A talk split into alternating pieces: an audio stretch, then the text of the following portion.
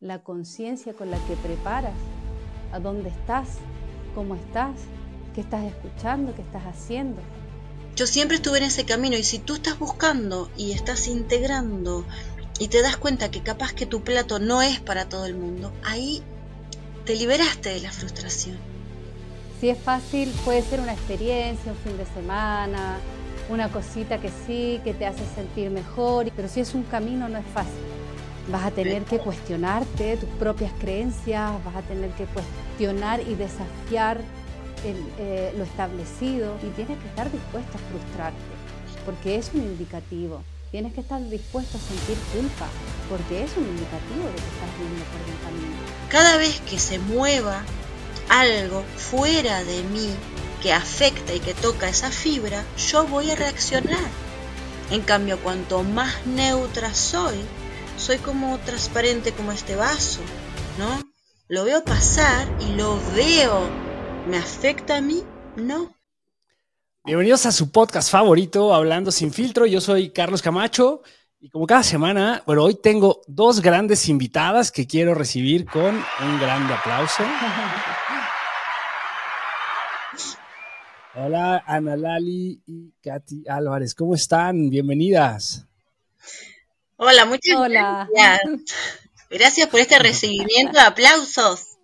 Claro, como lo merecen. Oigan, antes de que arranquemos, me gustaría, pues ya, ya las conocen porque han estado aquí en este espacio un par de, episodios, cada una por separados, pero hoy quería hacer esta plática los tres juntos porque ustedes también tienen ahí un proyecto que están desarrollando y me encanta cuando veo sus conversaciones. Siempre son muy inspiradoras, yo creo que son de las personas que, más me han, inspirado, este, me encanta la manera en que ven la vida, eh, cómo han trabajado, ¿no? Se han trabajado constantemente y cada una desde un espacio distinto. Eh, y hoy quisiera que tratáramos de abordar un poco esos temas, pero ¿por qué no le cuentan a la audiencia cómo, se presentarían cada una de ustedes? Si quieres empezamos contigo, Katy. Ay, em, bueno, soy Katy. Em, y sí, estoy en este camino del, autoconocimiento desde hace, no lo sé, 10, 11 años, ya no recuerdo, pero también siento que es como, como una respuesta a algo que uno ya tiene internamente, ¿no? A las preguntas que te, te, De hecho, anoche lo pensaba, ¿no? Eh, siempre antes de dormir como que me bajan cosas y digo, claro, porque ya ya me hacía preguntas, ¿no? Entonces, luego, claro, encuentras un camino que te enseña a autorrespondértelas sin ser dogmático, que ahí hay mucho peligro también. Entonces, bueno, em, simplemente estoy aquí siempre aprendiendo un poco más, profundizando un poco más y, y sacando capas que, que no te van sirviendo luego, ¿no? Te vas actualizando y vas quitando y así. Entonces, nada, es un continuo aprendizaje y, y luego compartir, ¿no? Compartir lo que también te ha hecho bien y lo que sientes que, a ver, a lo mejor también le vibra a otro y, y atreverte a, mostrarlo. Y, ya está, no hay mucho más misterio tampoco. Buenísimo. Bueno, vamos, vamos con Ana Lali y después nos arrancamos de lleno. Sí. Bueno, creo que también arranqué en un camino desde muy niña siempre fui muy curiosa y estaba en un colegio de monjas, recibiendo mucha información y mucha información como que de ratos parecía mágica y de rato parecía un sablazo en la cabeza. Entonces empecé como a buscar un camino que estuviera como en armonía con lo que yo quería y ya desde los 11 años empecé a decir que iba a entrar a la capilla cuando yo lo sintiera, no cuando ellas me obligaran y me pusieran la falta por no entrar. Entonces ahí empecé como a investigar, no sé, yo libros budistas y libros de India y indios eh, y libros de todo y como siempre fue, fui ávida lectora, me, me, me llenaba de cosas, pero tenía mucha información sin en el aire, ¿no? Como totalmente autodidacta y que también hay mucha cosa que no sabes bien si es así o no, ¿no? Hay cosas que te resuena y hay cosas que te deja como más dudas de las que de las respuestas que estabas buscando. Em, y bueno, fui pasando por diferentes etapas de mi vida y siempre agarrando información, pero quedaba en eso, en la intelectualidad, en información. Hasta que encontré a mi profesor, que también es profesor de Katy, que me ayudó como a organizar todo eso que yo tenía y a integrarla en mi vida, en el cotidiano, como, así, ah, ¿se puede cambiar la realidad? Sí, por supuesto. Bueno, dale, cámbiala. Ay, no sé, porque lo vi en la página 63. Bueno, no, hay que hacerlo. Entonces encontré justo la horma para mi zapato porque realmente yo quería algo que sea integrado, vivible, comprobable y que a la vez me conectara con ese mundo de, de magia y de, de entender que no somos solamente esto, sino que somos capaces de sanar, crear, manifestar y de hacer mucha cosa. Entonces, como acá tiene ese camino, ¿no? Ir sacando esas limitaciones, esos velos que se fueron impuestos, ya sea por la familia, la sociedad, la escuela, quien sea, para vivir cada vez la vida de uno mismo. Y entonces, bueno, eso es lo que yo enseño a la gente, a vivir ese mismo camino, ¿no? Pero con suma libertad. Claro, me encanta esta parte y me encanta cuando mencionas que estudias en escuela de monjas generalmente yo íbamos a hablar justo de esos temas del propósito de encontrarnos, de cómo de repente el trabajo interno pareciera fácil, pareciera que necesitamos encontrar la receta. Mm. Y yo creo que cuando hablamos de, estas tradiciones, que a veces es lo que trata la, religión, ¿no? De, de, darte cierta estructura a la vida, de las cosas que alguien dijo que es correcto y a lo mejor alguien lo hizo muy bien y funciona perfecto, ¿no? Yo creo que es una manera de organizar socialmente, de contarnos una historia común y como seres humanos, pues una manera también de convivir, de coexistir con pensamientos comunes, ¿no? Y cuando, igual que tú, eh, Katy y Analali, pues lo que me he dado cuenta, o sea, mucho tiempo, no sé si a otra, a la gente que nos escucha les pasa, pero tratamos como de encontrar esa receta, ¿no? Como de encontrar la persona que nos va a decir, haz A, B, C, y esto va a ser los 10 pasos para la felicidad. O de repente vivimos en gran frustración, que yo creo que, bueno, a mí me ha pasado mucho, mucho tiempo y por lo que me comparten, yo creo que también ustedes han pasado por ese camino y en su trabajo creo que es lo que hacen, ¿no? Ayudar a las personas a que no vivan frustrados, porque muchas veces en tu interior hay algo que te vibra distinto y que a veces no nos cuestionamos y cuando no lo cuestionamos, pues simplemente vamos en piloto automático, siguiendo las reglas o los preceptos morales o sociales que nos han impuesto y yendo pues por la vida así, ¿no? Vivimos con un camino marcado. Sí. Entonces, a veces el trabajo de, despertar, este trabajo de conciencia y cuando te abres al mundo, ¿no? Tú mencionabas, empecé a leer otras culturas, el budismo, etcétera, otras tradiciones.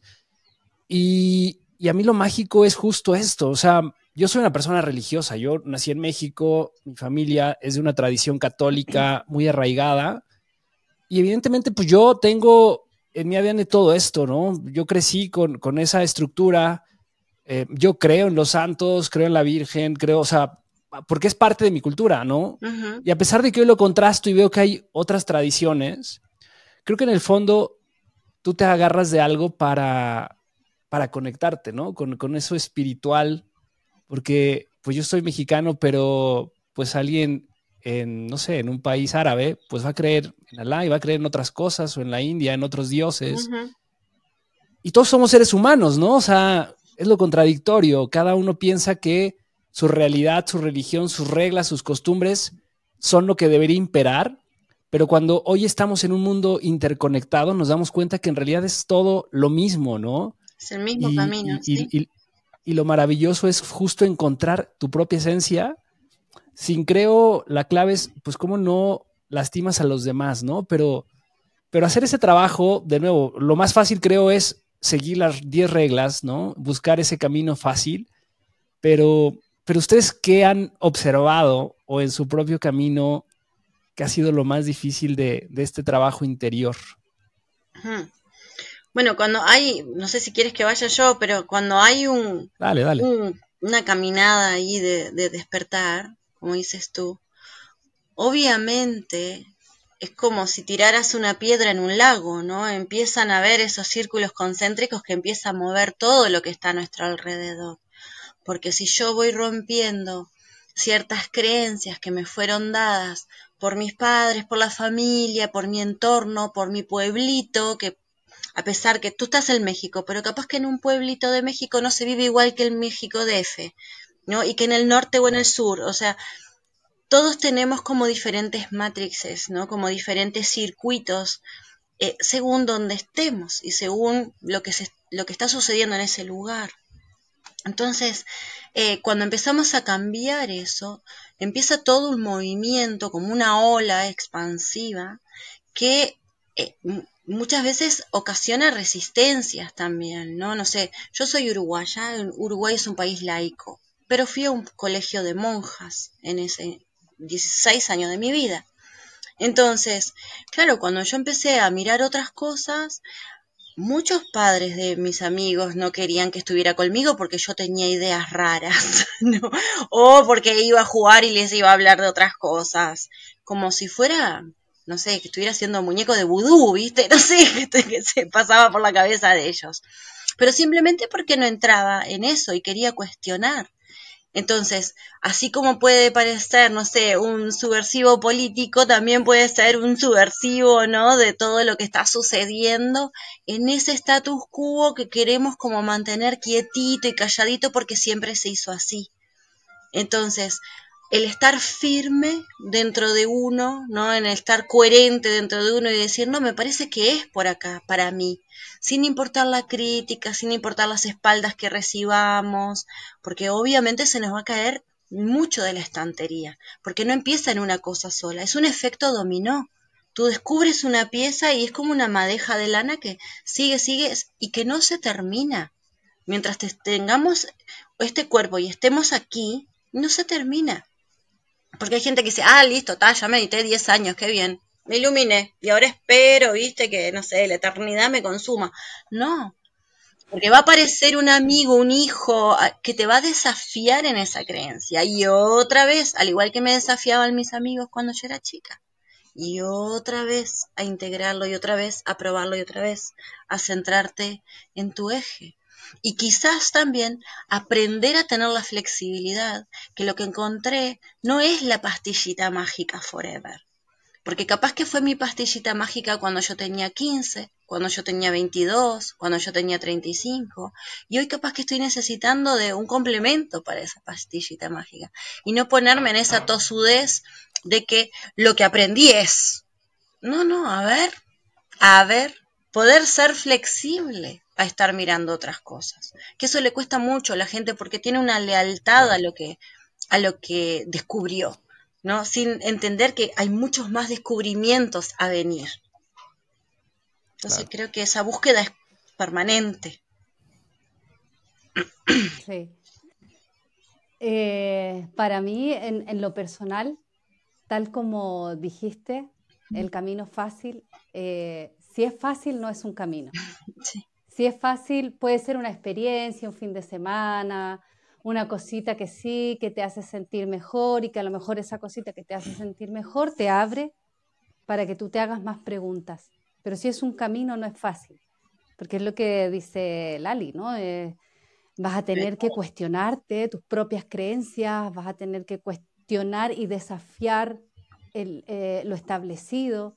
Eh, yo también fui a un colegio católico, creo que, claro, todos como latinoamericanos recibimos este adoctrinamiento católico, ¿no? Que es la única forma de llegar a lo divino, de llegar a Dios. Pero claro, cuando tú empiezas a conocer, a cuestionarte y a reconocer otra parte que también hay en mí, que, que siempre me dio curiosidad, pero también en Chile por, la, por la, toda la dictadura y todo lo que pasó, y creo que es generalizado en Latinoamérica, eh, toda nuestra parte ancestral se, enterró, no se podía hablar, nadie tenía acceso, los, los indios, los aborígenes eran como mal mirados, pero cuando toda su cosmovisión, que era totalmente diferente, era unida a la naturaleza, a los ciclos, o sea, otro humano, otro humano, em, ese no, no hemos tenido acceso. Entonces, cuando tú te empiezas a hacer preguntas, sabes que hay algo también dentro de ti que te está impulsando a hacer esas preguntas. Y, por supuesto, encuentras como trocitos, a lo mejor en esto que, que dice Lali, ¿no? en otros dogmas. Pero yo siento que cuando no estamos preparados realmente para hacer un salto, saltamos de dogma en dogma. Entonces, ahora ya no me sirve el católico, ¿eh? ya no me sirve el Papa. Ah, pero me sirve el, el Dalai o el Lama o lo que sea de turno. Y si ya ese no me sirve, pues me sirve el que... Pero siempre y cuando me den, como decías tú, esos 10 tips para la iluminación. Y resulta que justamente, en, o al menos en mi camino y lo que yo he ido descubriendo, es que cada vez se te va desmontando la película. Claro. Tú llegas, ves, ves la película completa y, de pronto se te, se te desmontó. De hecho, pasó una cosa curiosa el otro día, estábamos viendo, bueno, qué ver, no tenemos tele, así que vemos cosas eh, en el YouTube, online, tipo eso. Tampoco tengo Netflix. y, em, y entonces, bueno, apareció esa película de los siete años en el Tíbet, que digo, la vi hace años. Digo, bueno, venga, pongámosla otra vez a ver qué tal. Claro, ya mirándola con otra conciencia, es como, wow, qué alienante, ¿no? O sea, cómo te prepara para que tú creas cierta cosa sobre el Tíbet y sobre... Dije, ah, pero es que me surgieron esta, esta y esta pregunta. Nada, googleas, que hoy por hoy es muy fácil. Ella dice, ah, es que la cosa no era tan luminosa, ¿no? Entonces ya te empiezas a contestar cosas. Y obviamente se te desmonta el cuadro, se te desmontó la película, se te desmontó el romanticismo y el, tipo ahí, sus siete años eh, iluminándose de algo. No, lo que había detrás, pues no es tan bonito, ¿no? detrás, detrás de, la ocupación del Tíbet. Ahí, ahí, ahí fui a investigar. Entonces, claro, si uno no se está planteando, replanteando y como dice Lali, estás dispuesto a, a que a lo mejor lo que creías hoy se te puede desmontar en cualquier momento y que eso tú tampoco eres, porque al final es un sistema de creencia sobre sistema de creencia sobre sistema de creencia. Y lo que estamos llamados es a sostenernos a nosotros mismos, porque si somos hijos de Dios, ¿no? Tú no necesitas una creencia para comunicarte con tu padre o con tu madre. ¿No? Necesitas una forma de hablar, de comunicación, pero no necesitas creer en algo para, otro, ¿no? Como, como en la iglesia católica que vas al cura, exacto, un intermediario para que te comunique con Dios y te traiga el mensaje y te ta, ta, ¿no? ¿Qué es lo que nuestros aborígenes nos enseñaban? A estar en contacto con la naturaleza que es tu propia naturaleza. Entonces, claro, esa vuelta allí y esa toma de responsabilidad y ese dejar de autoengañarnos y dejar de esperar que otra cosa te sostenga, o bueno, yo ya hice los 10 pasos, aquí como dice, que la eternidad me consuma, me ha hecho mucha gracia eso. Em, claro, es, es, una toma de responsabilidad grande. Si tú eres hijo de Dios y quieres manifestar tu divinidad aquí como hijo de tal, pues te tendrás que comportar a la altura y no es fácil. No. Yo creo que también esta, esto que nos caracteriza de los animales, ¿no? El tema de la racionalidad, o sea, de repente creamos demasiado expectativa eh, y yo creo que ese es la, mayor, el, mayor problema al que nos enfrentamos, ¿no? La expectativa. Porque toda la vida es que espero hacia futuro, el miedo que tengo de lo que va a pasar. Eh, el otro día escuchaba y, también de un libro por ahí que se llama Factfulness, que ah, es un tipo que se dedicó a hacer como estadísticas de la historia, ¿no? Eh, y pareciera que, o sea, generalmente yo escucho a muchas personas que dicen que hoy estamos peor que nunca, estamos viviendo tiempos caóticos y la sociedad y es un caos todo, ¿no? Pero este hombre con estadísticas en realidad demuestra que estamos viviendo la mejor época de la vida, ¿no? Donde tenemos medicamentos, donde tenemos mejor esperanza de vida, donde hay menos muerte por guerras, donde, o sea, a pesar de que hay conflictos, y, también eso, eso lo, lo, decían en, otro espacio, ¿no? Donde escuchaba esta reflexión también, que me, que me, hizo recordar este libro, porque decía, hoy pareciera que todo es más terrible porque lo que decía Lali, hace unos años donde no había internet, donde no había tanta esta conexión, a lo mejor que nosotros estuviéramos platicando, pues era imposible, ¿no? Porque yo iba a hablar con la gente de mi localidad. Y entonces yo me enteraba de los conflictos de mi localidad y parecía que pues todo estaba perfecto, pero en el mundo pues era un caos y demás. Y hoy estamos tan interconectados, hoy tenemos acceso a todas estas tradiciones milenarias. Y creo que también a veces romantizamos demasiado el pasado o estas tradiciones que creemos que fueron maravillosos, ¿no? Bueno, voy a tener una conversación con, un historiador que, me, me, gusta mucho la manera en que aborda también estos temas de, de latinoamericano, de que siempre vivimos con esta idea de, es que si hubiéramos, si no nos hubieran conquistado los españoles, hoy seríamos una cultura, no hombre, o sea, los mejores del planeta, ¿no? Y seríamos otro mundo. Y no lo sabemos, o sea, el problema es que, o sea, eso puede ser o no.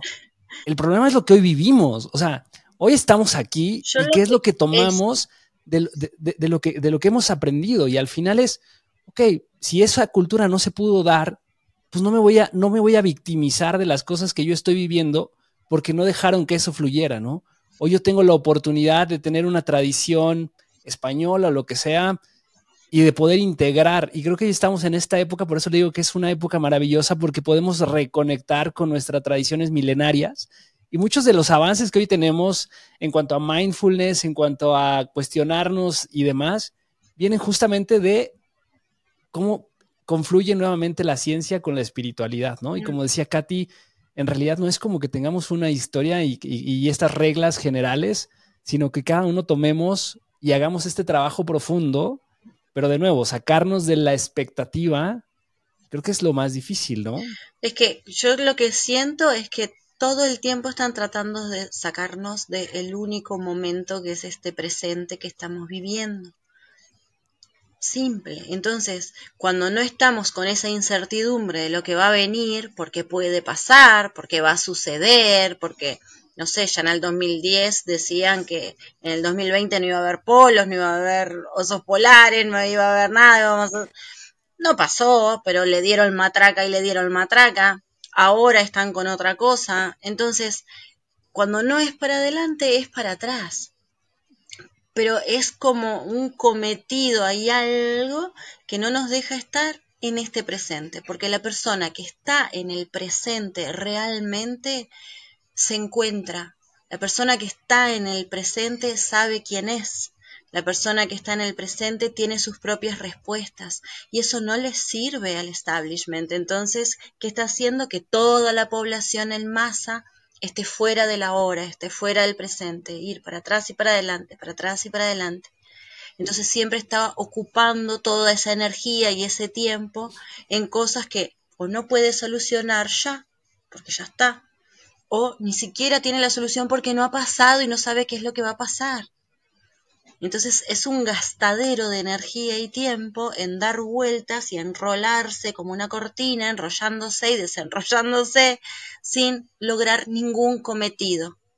Porque si todos de verdad estamos ahí, en, bueno, ¿qué estoy sintiendo en este momento? ¿Y qué está pasando en mí en este momento? Trae mucha claridad. Entonces la gente que es clara no es manipulable, no es adaptable, no es gobernable, es un espíritu indómito, no es un espíritu poderoso. Y bueno, y eso no va con ninguna de las reglas en este momento, ¿no? Como no lo fueron tampoco antes, porque cada vez que alguien sobresalía, ¡pum!, venían con un martillo y lo bajaban. Y después la historia contaría lo que la historia quería contar. Pero de eso se trata. Sí. Tal cual. Eh, y siento que una cosa muy importante y que se pierde porque te la anulan desde pequeños mm. es esa curiosidad y la capacidad de hacerte preguntas. Porque cuántos niños, yo también fui a un colegio católico, no sé si ya lo dije, ya se me fue, eh, pero cuando te dicen, no, mira, que entraron eh, todos los animales del mundo, pero todos, ¿estamos seguros que fueron todos? Los unicornios no. Pero Claro, no, se olvida. y, pero ¿cómo fue eso de que, claro, tú hacías una pregunta que se salía de lo que estaba escrito y la monja te echaba a, volar, ¿no? Entonces era como, eh, eh, no se hacen preguntas, esto es, mm, María tuvo, un, hijos, claro, claro. novia, ¿cómo te atreves? pero... pero era buen mozo. y entonces, claro, si tú mantienes esa curiosidad, da igual lo que te estén contando. Porque tú vas a decir, ah, pero mm, esto no me cuadra. Entonces, claro, si, si, mantenemos eso que viene ya en, nuestro, en nuestra configuración humana, el hacernos preguntas, el cuestionar, no, por, no porque un niño no te cuestiona por, claro, a, a, tu ego le duele, ¿no? Que el niño te, te, te, pregunte 200 veces las mismas cosas. Pero el niño no lo hace porque quiere ir en contra tuya, lo hace porque tiene sed de conocimiento, tiene sed de saber. Si esa sed de saber nosotros como adultos la mantenemos, va a ser muy difícil que alguien venga, como dice Laura, a dominarte, ¿no? O sea, a, manipularte, ¿vale? Porque, porque hay una alarma dentro tuyo y eso, el hacer preguntas, es, una alarma, es, es sano. Es, esa, esa eh, cosita roja que te salta, oye, a lo mejor, bueno, investigo un poco más y después si está bien, pues, oye, cedo la razón y si no, sigo investigando. Esa es la única forma. Ensayo, error y cuestionar incluso lo que te cuente eh, eh, el mismísimo Papa, porque ya hoy por hoy ni, ni el Papa es tan creíble, ¿no? Em, y estamos, claro, en, eh, en, una era en la que eso se está cayendo y tú tienes que estar preparado para sostenerte a ti mismo. ¿Y a qué te agarras si ya los 10 tips no van a estar? La frustración, ¿no? O sea, esta parte ah. de lidiar con la frustración creo que es, es, es complicado. O sea, ¿cómo, ¿cómo, ustedes han lidiado con este proceso? O sea, a ver, la, Lali nos compartía y tú también. O sea, yo era la amiga que tenía ideas revolucionarias, que los papás evitaban mi amistad porque iba a, no sé, a tener una mala influencia sobre estas niñas, ¿no? Estos amigos generalmente cuando uno cuestiona demasiado y parece que es uno rebelde, ¿no? Que eres un inadaptado social de alguna forma porque estás fuera del establishment, estás fuera del el contexto en el que te tocó vivir, estás fuera de tiempo, ¿no? Eh, yo creo que estos valientes que de repente dicen, oye, pero a mí no me hace sentido lo que está pasando, viven frustrados, pero es un salto hacia las generaciones futuras, ¿no? Abren camino para otras personas. Y me vienen a la mente, no sé, desde la liberación de los esclavos, desde el feminismo que hoy vivimos. Pero también de repente, no sé si ustedes lo notan, hay una gran como radicalización de ideas. Y creo que hoy justo estamos en este punto, en donde, o sea, todo el mundo tiene ideas distintas, pero hay gente que es súper radical y entonces etiqueta todo, ¿no? O sea, y ahí viene también, para mí, a mí no me gustan las etiquetas, o sea, esto que decías, eh, Katy, ¿no? De repente que el budismo, que esto. Claro, que, que, ahora hay mucho en, relaciones, ¿no? Que el poliamor, que las relaciones anárquicas, que abiertas, o sea, mil cosas que al final es una manera de encasillar y darle contexto a las cosas que creo que al ser humano siempre nos gusta hacer esto, ¿no? O sea, desde la iglesia es como, ah, el arca de Noé y no lo cuestiones y, y como que das por sentado las cosas pero en realidad no tienes como un racional detrás. O sea, ¿por qué es esto, no? ¿Por qué no puede ser de esta otra forma? Y la gente que se atreve sufre, ¿no? Esta frustración constante porque es como no me estoy adaptando a lo que la mayoría de las personas dicen que es correcto, ¿no? Y entonces yo estoy mal.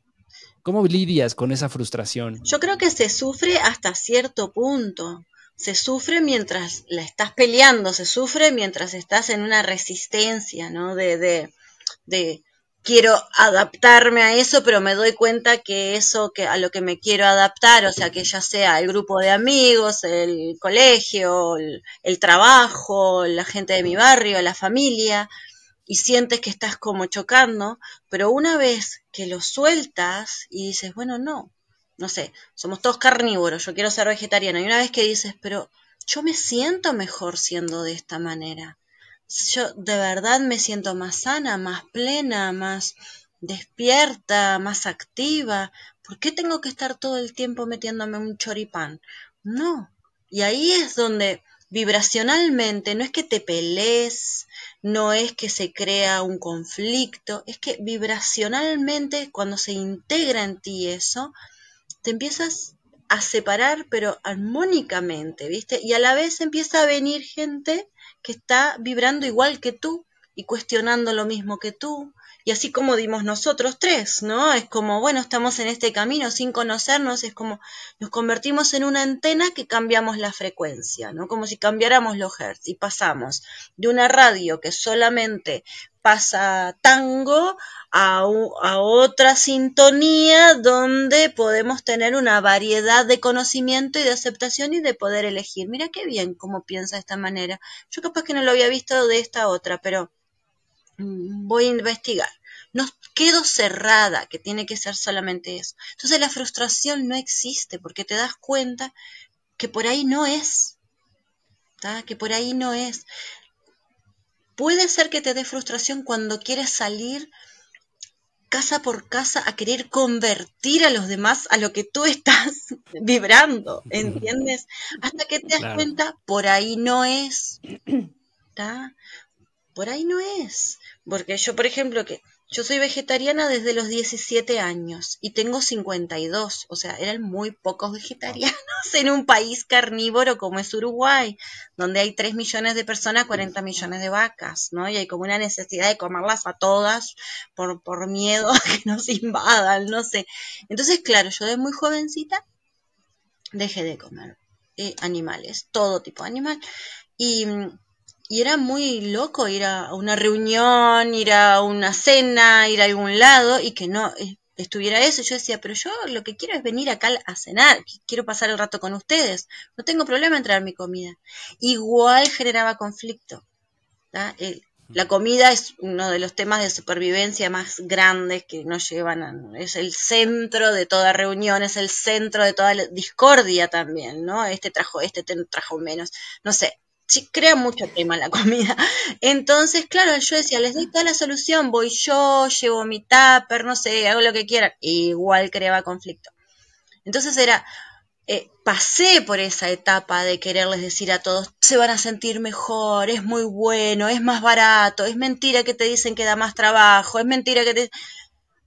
Tuve una época que parecía una mormona del vegetarianismo y después dije, listo, libertad, libertad orientales, que cada uno elija, ¿no? Entonces, yo también, que eso es lo que dice nuestro himno patrio, libertad, libertad orientales. Entonces, era como sean libres y que cada uno elija. Y justo encajo en una escuela que se llama libertad espiritual. Entonces, era, es eso, el que venga viene y cuando se va, se va y es libre, ¿no? Entonces, yo siempre estuve en ese camino y si tú estás buscando y estás integrando y te das cuenta que capaz que tu plato no es para todo el mundo, ahí te liberaste de la frustración, ¿viste? Porque estás en, tu propio zapato, no estás queriendo hacer el camino de otro, ni que otro haga el tuyo, entonces estás en ti súper tranquilo. Yo creo que de eso se trata, ¿viste? Cuando tú ves a alguien que viene como casa por casa, es como, yo te recontra respeto, pero no estoy ahí, o no estoy ahí todavía, o, ya estuve ahí, me fui, o, pero, pero no, no es mi momento ahora. Y poderlo decir y poder ser aceptado por decirlo. Pero ya cuando te vienen a, a, a, dar y a dar y a dar y a dar, ahí sí, debe ser frustrante para ellos y, y a la vez es un alimento para uno decirle, basta, señora. Entonces, si no estamos eh, igual que en la época de, la Inquisición, ¿viste? Y ahora es ah. fe de todo, fe hasta de la ciencia, cuando la ciencia siempre fue algo comprobable. Y ahora resulta que hay que tener fe en la ciencia. Entonces, están pasando a nuestro Dios al Dios de la pastilla, y no. La cura viene de nosotros. La cura es un cambio positivo de vibración, nada más. Es vibrar de otra manera como si fuéramos un instrumento desafinado.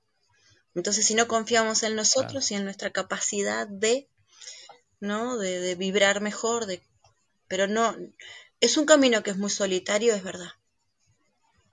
Es verdad. Y quiero no quiero monopolizar la conversación, pero sí me quedó algo cortado de por qué existen que hay tantas cosas que son tan positivas como puede ser una religión o una creencia o un movimiento porque muchas veces los que son intermediarios en todo eso, ¿no? En un camino espiritual, el intermediario no está sanado.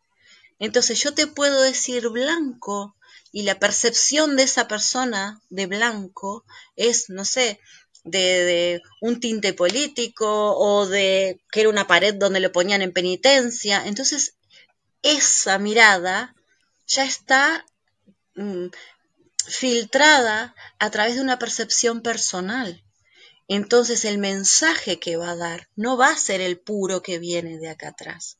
Te lo digo porque hubo una época de mi vida que me puse a estudiar todas las iglesias y me fui a todas porque para juzgarlas o criticarlas, que era lo que hacía naturalmente, uy, estos locos, mira lo que están hablando, que lo estoy haciendo sin saber.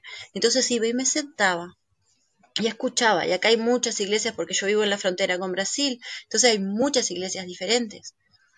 Y veía cómo la persona leía una parte de la Biblia que es común para mucha gente, y sin embargo cuando cerraba el libro y decía, ¿escucharon lo que dije? Tal cosa, no era nada que ver con lo que acababa de leer, era una interpretación de, no sé de dónde había venido, pero estaba desde su punto de vista personal.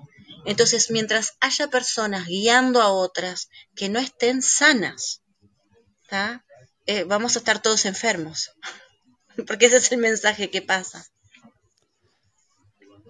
Claro, es que sí, el que siempre buscamos una guía, ¿no? Siempre buscamos esa guía y, de ahí viene la frustración y al final también lo que tú dices, o sea, necesitamos gente que vibre como nosotros, entonces ¿qué es lo natural? Pues tratar de convencer a otros que piensen como yo para que entonces yo no me siente loquito del grupo, ¿no? ¿Tú, tú, cómo, cómo, vives este proceso, Katy? ¿Cómo lo has vivido y qué has aprendido? Mira, em, al principio, cuando empecé, claro, en esta, en esta escuela y, y cuando sabes que se te está desmontando el, el tinglao, eh, claro, tienes como momentos que son parecidos como, ¿cómo se dice? Como a un ataque de pánico, ¿no? Así como que es uh, eh, turbulencia, turbulencia, ¿no? Que, como que te tirita el cuerpo, te está... Y dices, ya está. Tengo que respirar profundo, muero. Entonces te vas entregando, efectivamente, te vas entregando a eso que no tienes idea, no tiene un nombre, simplemente es algo que te está pasando y sabes que lo que estás haciendo está haciendo un efecto en ti. Si no, como te digo, si fuese fácil, al menos en mi caso personal, si hubiese sido fácil, hubiese sido otra cosa de abrir y cerrar y venga, next, ¿no? Entonces, eh, luego eso te da fortaleza para cuando tú te tienes que enfrentar a esta, a, la sociedad, por ejemplo, ¿no? Em, y darte cuenta de, de que cada vez que quieres ser tú mismo es un viaje para ser tú mismo. Y entonces, claro, cada vez te tienes que, reafirmar a ti mismo, ¿no? En lo que estás creciendo, estás em, empezando a transitar y, y, saber que la frustración o la culpa incluso, ¿no? De hoy estoy traicionando, por ejemplo, ¿no? A mis padres que son católicos, ya no quiero ir a, la misa los domingos, no sé, me lo invento, ¿no? Em, en fin, cuando sabes que o, que, que estás traicionando tu grupo de, amigos o que te dejan de hablar, eh, sabes que es parte del proceso. Sabes que eh, algo estás haciendo bien, porque si no, nada en tu vida se movería, todo se mantendría igual y ya te digo, tú tendrías una experiencia bonita como quien va a eh, una meditación los jueves por la tarde, un masaje o unos cuencos tibetanos, yo qué sé, como no te metes, ¿no? No profundizas, estás como, hay mi, velita, mi palo santo y, un mantra que suena de fondo, pero, pero todo está bien, que nada se me mueva. Si tú no quieres que nada se te mueva, entonces no estás haciendo un camino. Y tienes que estar dispuesto a frustrarte, porque es un indicativo. Tienes que estar dispuesto a sentir culpa, porque es un indicativo de que estás yendo por buen camino.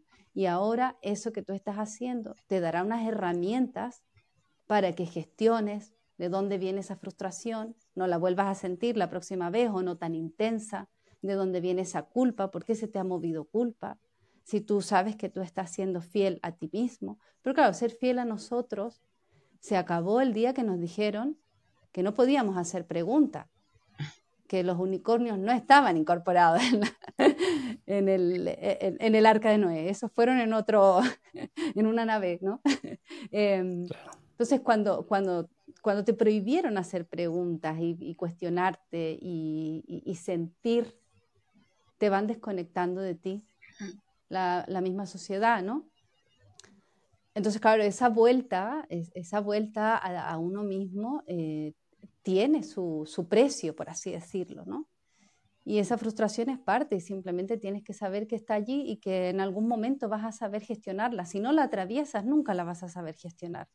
Mm. Sí. Claro. Me vienen dos reflexiones acá, una sobre la verdad, ¿no? La posverdad, que de repente también es, creo que Lali mencionaba el tema de que cada, cada persona cuenta la historia, ¿no? Y generalmente los ganadores son los que cuentan la historia y es lo que prevalece. Entonces, al final, yo creo, y lo que yo he aprendido es que no hay verdades. O sea, igual como cuando te ibas a, los sermones y que cada quien interpreta lo que lee, lo he visto. O sea, de repente voy a ver una película con alguien y yo tengo una interpretación y antes decía, güey, ¿por qué no estoy? A lo mejor no entendí la película, ¿no? Porque yo no entendí lo que están diciendo estas personas, yo capté otro tipo de cosa. Y, creo que la vida es así, o sea, al final cada uno interpreta de la vida lo que mejor le conviene. Y creo que también esta capacidad de adaptarnos, o sea, a, mí lo que me conflictó a veces es este, este sesgo, ¿no? Que de repente pudiéramos caer en sesgos de decir, yo estoy interpretando esto, pero, o sea, y es como, como este, este, eh, esta idea que, que, muchas veces te dice, ¿no? O sea, si el problema se repite mil veces y el único que lo interpreta de esa forma, a lo mejor el problema eres tú, ¿no? Entonces, ¿cómo no caer como también en una falsa creencia? O sea, a veces se vuelve complejo, ¿no? Que a lo mejor te estás equivocando en este proceso y está ligado con la frustración, evidentemente, pero también a veces con la necedad, ¿no? O con el egoísmo. O sea, ¿por qué no hablamos un poco de egoísmo y de esto de no sentir culpa que mencionabas, Katy? y, no, y, sentir desapego también de las cosas que te van llegando, que también lo mencionaba Lali, porque al final es esto, es aprendemos a desprendernos, ¿no? De repente yo, a mí me han juzgado de, egoísta en muchos, en, muchos momentos de la vida, ¿no? Porque pues, a veces no creo lo que me he cuestionado muchas cosas, he vivido mi vida tratando de encontrar este camino, pero pues muchas veces viviendo frustrado también, ¿no? Y entonces mi camino siempre ha sido, y, muchas veces este tema de quiero encajar, pero también quiero hacerlo de a mi manera. Pero bueno, en el camino yo he aprendido esto, o sea, he caído un poco en estas reflexiones que ustedes comparten, ¿no? De Anthony de Melo, yo, yo es uno de los pensadores que a mí me encanta porque justo habla mucho de desprenderte del desapego. Y yo no soy muy apegado a las cosas en realidad, ¿no? Ni a los materiales, ni nada. Me gusta, me gusta la comodidad, me gusta, pero pues si tengo que cambiar, va a cambiar. Y he aprendido como a ir con ese proceso, ¿no? Si las personas, como dices, Dali, ya no están en mi vida, pues entiendo y reconozco que estuvieron por una razón y siempre los abrazo, ¿no? O sea, tampoco es como que guarde rencor de nada, o sea, pero tampoco siento culpa y creo que ese camino también es difícil, ¿no? Porque se confunde con, con egoísmo. ¿Qué, ¿Qué, piensan de este tema del egoísmo? Ahora arranquemos con Katia. Mira, voy a, a decirte una cosa que mm, que a mí me hace mucho sentido, eh, lo dicen los cabalistas, hay 127 niveles de entendimiento. Entonces cuando tú dices, wow, 127 niveles de entendimiento, me mantiene humilde. Porque a lo mejor me, y me, y me da igual si son 127, 840 o 5. Para ellos es 127 o lo que sea, pues está bien. Pero eso me, me mantiene humilde en el sentido de que no puedo comprenderlo todo ahora mismo. Entonces, claro, ¿a qué tengo que ser fiel? A mí. Y mm, a que yo quiero crecer. Y a que sé que hay muchas cosas que no entiendo todavía, pero están en, modo semilla dentro de mí como, como una pregunta, como un cuestionamiento. Em, quiero aprender a observar más, no solo a meditar, no solo al mindfulness que se vende tanto ahora, ¿no? sino qué es realmente. Hay muchos niveles de, entendimiento de qué es una meditación, por ejemplo. Y por supuesto, mantenerte fiel a ti puede herir a otras personas. Entonces, no lo puedes evitar. No lo puedes evitar. Ahora, uno no va hiriendo a los demás porque quiere herirlos, como decía Lali antes, no es que vas por ahí en plan tocando puertas y evangelizando a nadie, porque no tiene sentido. Em, pero sí lo que mayormente me hace sentido, porque mientras más crezco, más más me descubro y también me desmonto y me vuelvo a descubrir, pero hay una cosa en la que yo cada vez estoy más firme y es en que yo estoy descubriendo quién soy, estoy descubriendo quién soy. Y entonces, claro, eso va a implicar que hay gente que va a desaparecer, hay gente que va a aparecer, ah, hay momentos muy solitarios del camino, como bien se ha dicho antes.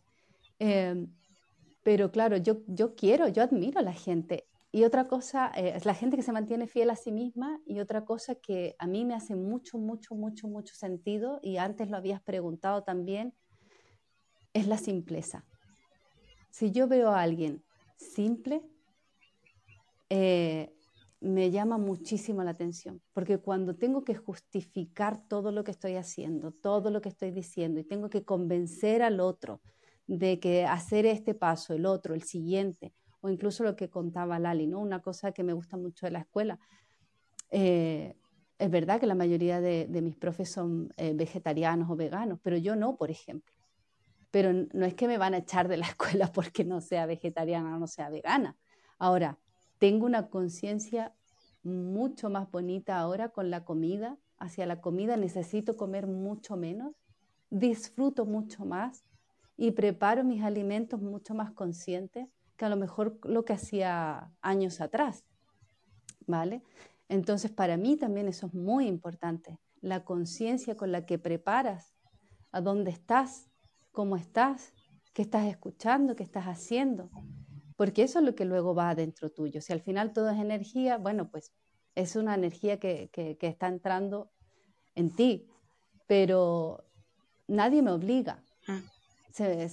hay como un respeto, ¿no? Y, hay ese encuentro mutuo y, cada cual puede traer lo que le gusta y cada cual puede disfrutar, porque en el fondo, para mí es eso, ¿no? Poder disfrutar de las personas que amas y, con las que creces, ¿no? Las que te hacen crecer.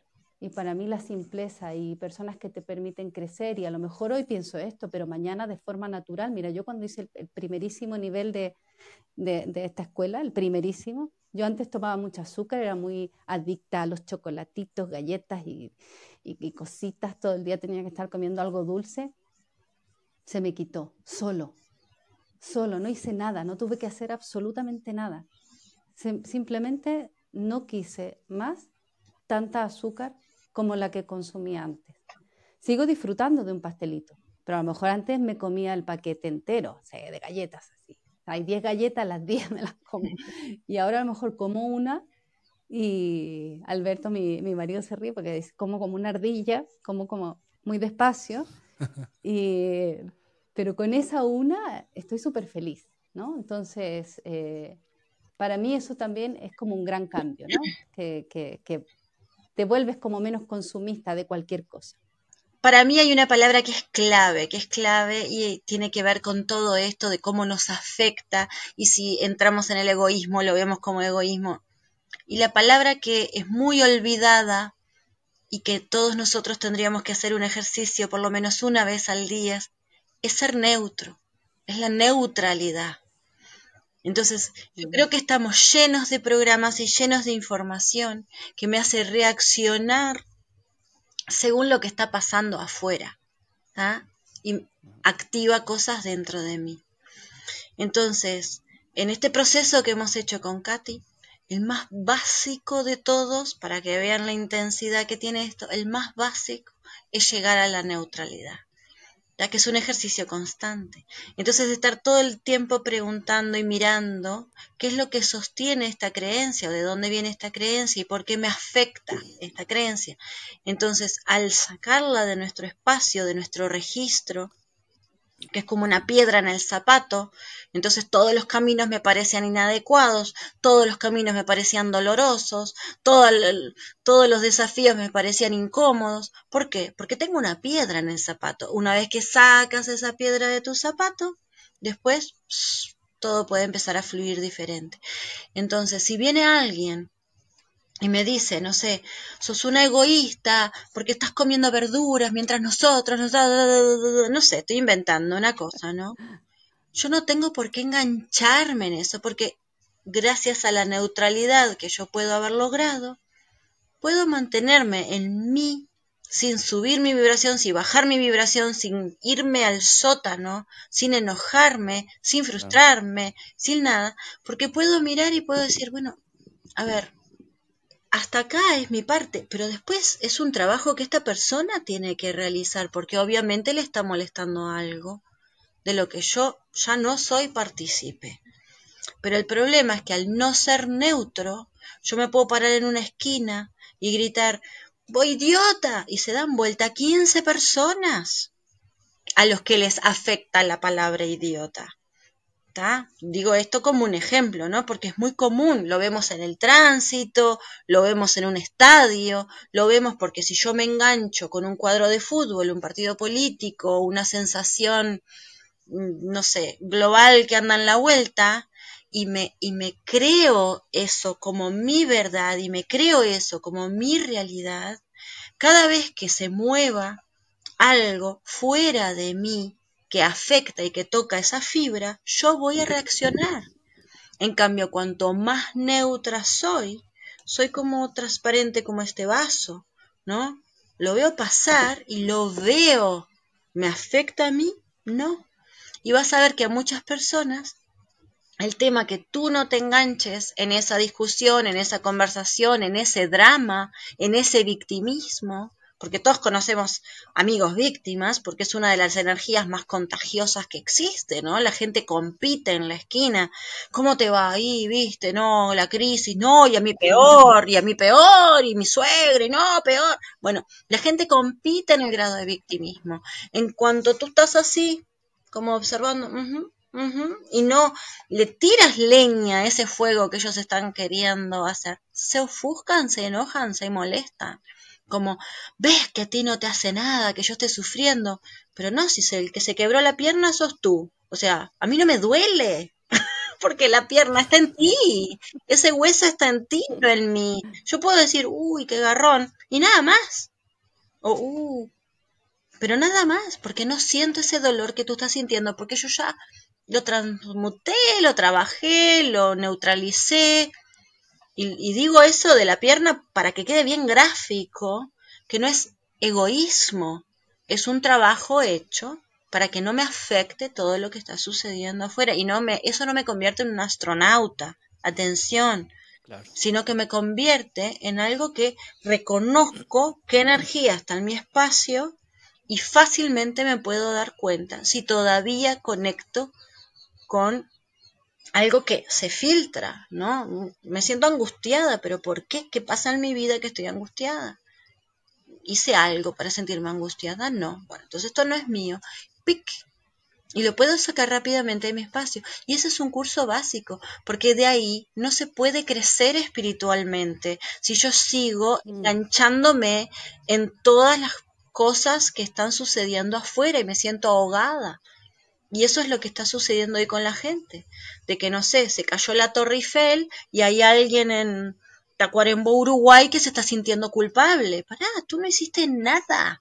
Estás a 500 mil kilómetros de ahí, no jorobe, pero ¿por qué te estás sintiendo que culpada? No tiene nada que ver contigo. Entonces, eso sucede muchas veces, que lo que le pasa a los demás no tiene nada que ver contigo. Y nos han hecho creer que todo tiene que ver con todo hasta cierto, mm, cierto nivel. Pero después no sos parte de eso, ¿no? Todos somos uno en un nivel energético, pero un nivel luminoso de energía. Pero yo capaz que no tengo nada que ver con la persona que le está robando a una viejita acá en la esquina. Yo no soy uno con ese. Yo soy uno con su luz, pero no con la energía que lo está tomando para que haga ese daño porque a mí no se me ocurriría venir a dañar a una viejita. Entonces yo no conecto con eso que está con él. ¿Se entiende esto? Sí, y acá me viene una pregunta, Lali, el tema de esta neutralidad y cómo lo ligas entonces con el tema de la responsabilidad, la compasión, la empatía. Sí, bueno, lo que pasa es que está la creencia de que ser neutro es ser frío. Y de que ser neutro es estar en tu mundo y que los demás que exploten. Y no, justamente es casi lo opuesto. Ser neutro es poder observar lo que es sin tener tantas creencias o tanta información que me va a hacer interpretar lo que estoy viendo. ¿Se entiende esto o es como un jeringoso? Cuando yo soy neutra puedo ver tal cual lo que es. No sé, viene Katy y me dice, ay, demoraste en pasarme a buscar, qué mala amiga que sos. ¿Está? Entonces yo me pongo a analizar. ¿Yo soy mala amiga porque llegué cinco minutos tarde?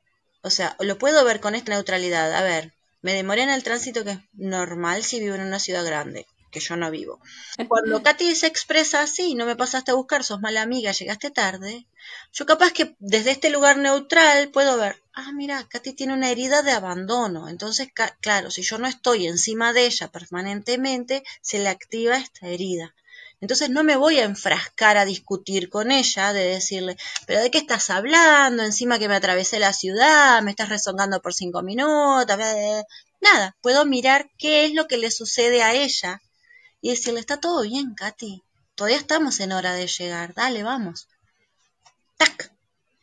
Pero neutralizo todo eso que puede reaccionar a lo de ella, que hay una diferencia entre responder y reaccionar. Entonces no reacciono, respondo. Y la respuesta siempre viene de un lugar mejor sostenido. La reacción viene de algo instintivo que está programado en mí por mi sociedad, por mi familia, por lo que está sucediendo ahora, ¿no? No sé. Entonces, si en vez de reaccionar instintivamente, le respondo desde algo que está instalado en mí por mí. Que eso es otra cosa que quería aclarar. Hoy se está fomentando mucho cosas que vienen desde la afuera. No sé, yo ahora puedo meditar porque tengo un cuarzo rosa en mi mano.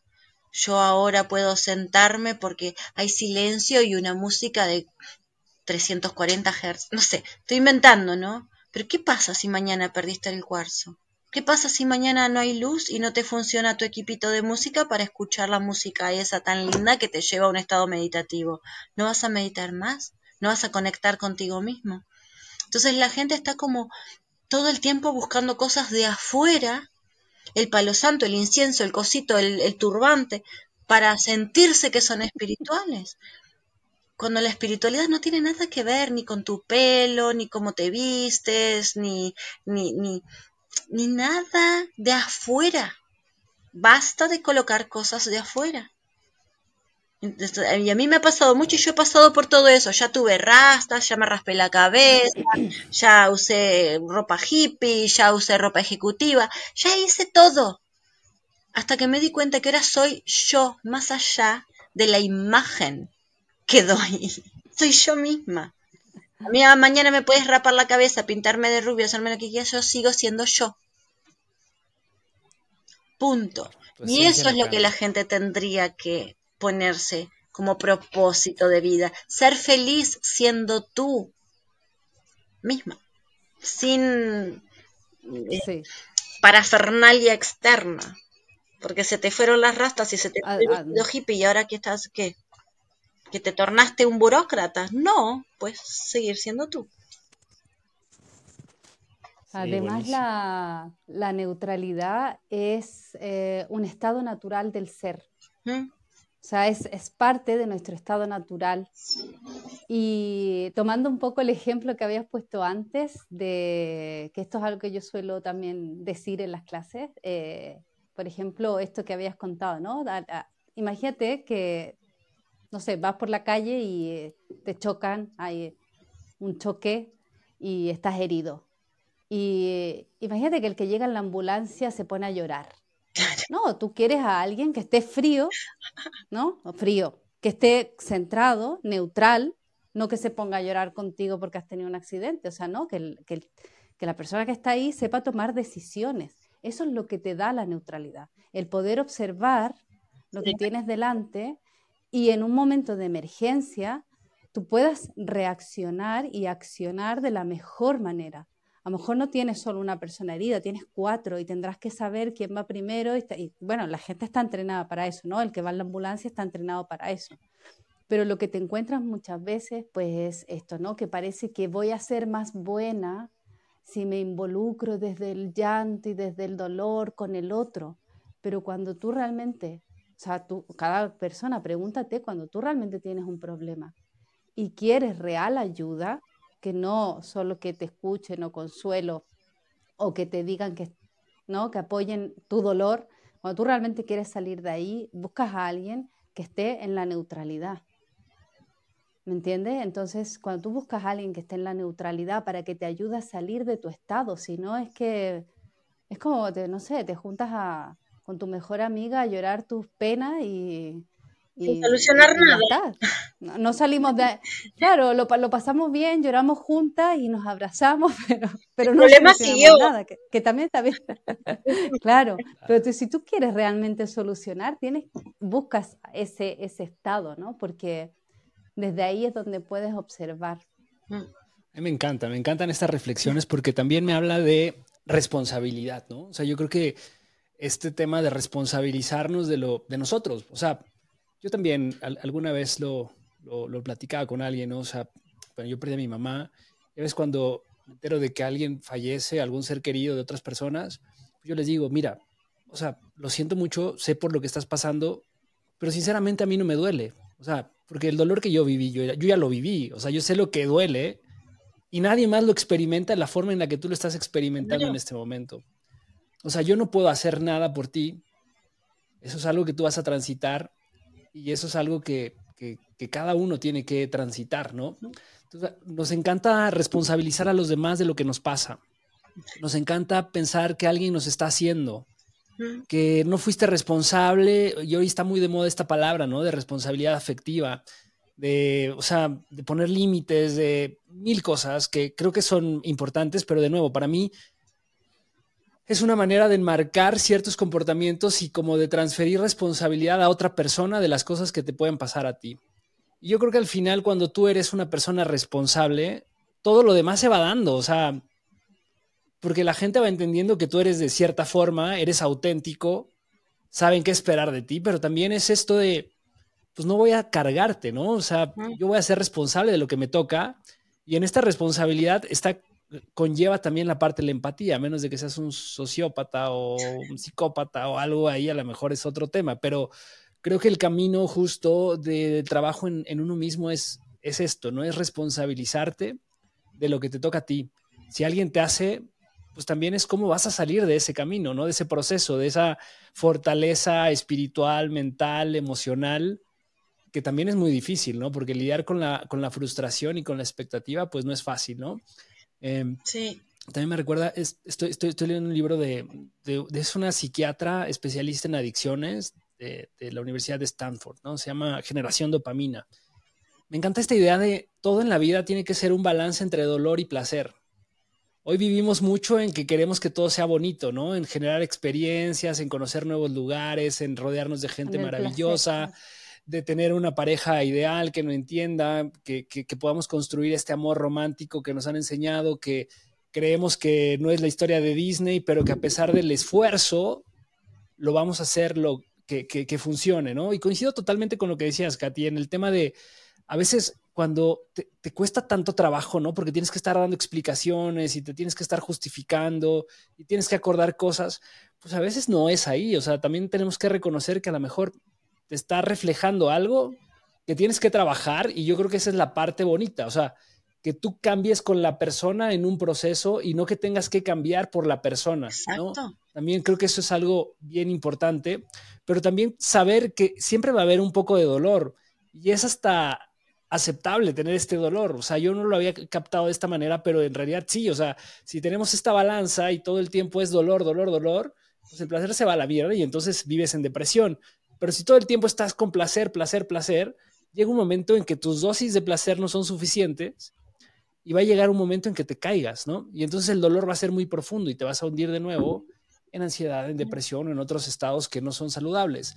Tú siempre tienes que tener como incluso un poco de este dolor y ahora estas terapias también que están muy de moda, ¿no? El tema del hielo, el tema de, del, calor y demás. O sea, al final es llevar un poco a tu cuerpo a esos estados de dolor que después te generan una dopamina o un placer después de haber transitado por ese dolor. Cuando entendemos esto, creo que, es mucho en lo que ustedes están comentando, eh, que es al final, tú lo vas transitando y esas herramientas que vas generando en el camino, pues son las que te van a ayudar a esto, a transitar ese proceso, ¿no? A, vivir más en el aquí, en el ahora y disfrutar lo que tienes y no estar pensando en que va a llegar alguien que te va a dar esa felicidad, porque siempre recaemos en las personas y creemos que lo externo es lo que nos va a dar la felicidad. Y a veces es importante porque somos seres sociales, pero, pero híjole, este balance eh, complicado, ¿no? ¿Qué opinas? Sí, es que, es que justamente eso que tú, eh, que tú dices, el, entre el placer, la, la excesiva búsqueda de placer y o si no tengo ese placer, estoy en dolor, el punto medio justamente es siempre el mismo, la neutralidad. Entonces, mientras más yo me acerque, sea que yo soy una persona que he vivido mucho en el dolor, porque así me crié y así está configurada mi mente, o en una búsqueda excesiva de placer, mientras yo más me acerque a ese punto medio que es la neutralidad, menos me iré a los extremos y menos eh, a mí me gusta mucho esta definición de responsabilidad, que es la habilidad de responder. Responsabilidad es una habilidad de responder adecuadamente a lo que te está sucediendo en este momento, a lo que tienes enfrente. Entonces, obviamente cuando tú te haces responsable de tu vida, eh, de lo que te está sucediendo, de tus creaciones, que esto es algo que busca mucho, ¿no? La Fundación para la Libertad Espiritual, que tú seas responsable de lo que estás creando. Obviamente vivo en un mundo en el que hay mil cosas aconteciendo al mismo momento, pero mi realidad interna la creo yo. Lo que yo siento frente a esto que está sucediendo, sea algo personal, sea algo global, sea algo con mis vecinos, sea algo con mi familia, esa realidad interna la creo yo. Entonces, si yo estoy siempre en esa búsqueda de placer, en donde a lo mejor siempre me están eh, eh, validando, ¿no? Tengo una familia que, quiero que todo el tiempo me valide, me reconozca, más encima, encima, como decías tú, ¿no? Una pareja ideal, un no sé qué. Pero en realidad, ¿qué está pasando? Que estoy siempre pidiendo que lo de afuera me vea. Pero si yo no me veo, nadie me va a ver. Entonces, claro, siempre la vuelta es hacia adentro. O sea, si yo me veo y yo me valido, necesito menos de ti. Y tú te puedes relacionar conmigo mucho mejor, ya sea como amiga, es como decía Lali antes, a, lo mejor pues no tengo eso y, da igual que llegaste 10 o 15 minutos tarde o te digo, ay, siempre con tus 15 minutos tarde, ¿no? Y echamos la broma. O, mm, ay, no me trajiste flores el 14 de febrero. Es que no hacen falta las flores el 14 de febrero. No hacen falta chocolate el 14 de febrero. Me los puedes traer el 15 o me los puedes traer el 13 o cuando te dé la gana, ¿me entiendes? Entonces, cuando tú no vives en eso y estás en ti, menos le exiges a lo de afuera. Entonces permites que el de afuera se pueda relacionar contigo también de una forma mucho más natural y más clara, con menos nervio, con menos... Te frustras menos tú, se frustra menos el otro. ¿Se entiende? Hay una simpleza en tus relaciones. También una cosa de lo que decía Carlos, de esto que está sucediendo hoy, es que hay un montón de adultos infantilizados en referencia a las relaciones, ¿no? Con el me hiciste sentir, me hiciste llorar, me hiciste sufrir, y que tiene mucho que ver con esto, ¿no? De, de ver, que, eh, del dar el poder al otro en que active, toque puntos, ¿no? Eh, prenda fuego mechas que yo no me ocupé de sanar en mí mismo. Entonces, ¿qué hago? Mejor responsabilizo al otro, ¿no? Le paso el fardo al otro. Me hiciste llorar porque no me llamaste por teléfono cuando llegué a casa a ver si llegué bien. A ver, ¿por qué estás necesitando de ese cuidado extremo todo el tiempo? ¿Qué te pasa si yo no te llamo? ¿No? ¿Qué se te activa? Bueno, no sé, tal cosa. En vez de tú tomar las riendas de tu vida y ser totalmente no empoderado, que es una palabra que se puso como de moda hasta que la gastaron, entonces ahora cada vez que tú dices empoderamiento, alguien empoderado te, te da arcadas, que es, también es, es, algo que sucede, ¿no? Que agarran una palabra que tiene mucho poder, para valga la redundancia, y le dan matraca, matraca, matraca, hasta que pierde el valor por su excesivo, como una música que puede ser hermosa y la pasan tanto en la radio que ya después nadie la puede escuchar. Bueno, entonces, ¿qué hace? Desconecta a las personas en vez de conectar. Y eso es lo que está sucediendo. Mucha gente está infantilizado y responsabilizando, cargando esa respuesta a otros en vez de tomarla por sí misma. Y después quería decir otra cosa más que quedó por ahí colgada y ahora se me fue, no sé, se me fue, se me fue de la cabeza. Ahora, Ahora lo ah, retomamos. Seguramente va a llegar de nuevo. Ya sé, ya sé, ya sé. En la parte de este el dolor, la conexión con el dolor. ¿Por qué? Porque muchas veces nosotros tenemos que pasar por esos periodos de crecimiento, ¿no? Cuando estamos creciendo a veces nos duelen los huesos, ¿no? Porque crecemos. ¿Para qué? Para después tener otra perspectiva, para después poder tener otra fuerza, para después poder movernos diferentes. Entonces, yo siento que no podemos vivir como Siddhartha Gautama, ¿no? Eh, en una burbuja como lo quiso tener su padre, sin ver sufrimiento, porque si no estamos viviendo en una ilusión. Entonces, muchas veces esos periodos de crecimiento hacen eso, que gracias al dolor yo crezco, ¿no? Como ir al gimnasio, ay, me empezó a doler cuando estoy levantando, no hago más. No, ¿Quieres crecer el músculo? ¿Quieres que, que, no sé, tener más fuerza, tener más presencia, no sé, trabajar? Es esto, querido, seguir a pesar del dolor 20 repeticiones más, porque después mañana no lo vas a sentir. ¿Por qué? Porque subiste de nivel, porque ultrapasaste tu limitación, porque pudiste hacerlo. Entonces la gente hoy se entrena mucho en los músculos, se entrena mucho, no sé, en las depilaciones, en conectan con otros dolores para mostrar una fachada o hacer algo, pero todo lo que puede causar ese dolor de crecimiento a un nivel espiritual, a un nivel emocional, parece que tuvieran, no sé, un, miedo terrible, ¿no? Hay, ya me, molestó la, la, pregunta incisiva que me hizo Carlos, entonces yo no voy a estar en ningún podcast más con él, porque me incomodó. Entonces estamos en una época de ofendides y de, y de gente que se incomoda fácilmente, en vez de decir, ¿por qué me sentí incómoda cuando me preguntó tal cosa? Qué loco, ¿no? No estaba eso en mi mapa, esa sensación. Lo voy a observar, lo voy a trabajar, así la próxima vez sé cómo plantarme frente a esa situación, no con Carlos, con Carlos y con el ejército más que me voy a enfrentar en mi vida. Porque si cada vez alguien que me ofende me voy, va a venir otro que me va a ofender, otro que me va a ofender, porque por afinidad y por atracción, al tener esa herida abierta, pac, pac, pac, hasta que yo empiece a trabajarla y a cerrarla. Y el día que alguien vuelva con esa pregunta, decirle, puedes pensar que hace un tiempo esto me ponía incómodo, pero no, te lo respondo de esta manera, tal, tal, tal, tal. Y ya está. Eso quiere decir que atravesaste ese momento de dolor que sentías y saliste del otro lado más fortalecido. Mientras estemos sintiéndonos como que estamos hechos de azúcar y no podemos salir afuera porque nos mojamos y nos derretimos, ¿no? Vamos a vivir una vida muy limitada. Hablo con fulano porque me hace sentir bien y hago esto con mengano porque me toca el cabello. Pero la vida no es así. Nos vamos a encontrar con muchas personas y muchas de ellas nos van a incomodar con sus cuestiones, pero nosotros no podemos limitarnos a no salir a la calle o andar solo en nuestro barrio, porque eso no es evolucionar. Evolucionar es salir, lanzarnos. Claro. Y Hemos hablado mucho de, este tema de conciencia. A lo mejor a mucha gente le va a resonar lo que estamos platicando, se va a sentir identificado, mm. Pero yo creo que una gran mayoría o muchas personas van a pensar, estos locos de qué están hablando, ¿no? O sea, están en contra de la moral, están en contra de lo que nos ha dado estructura social.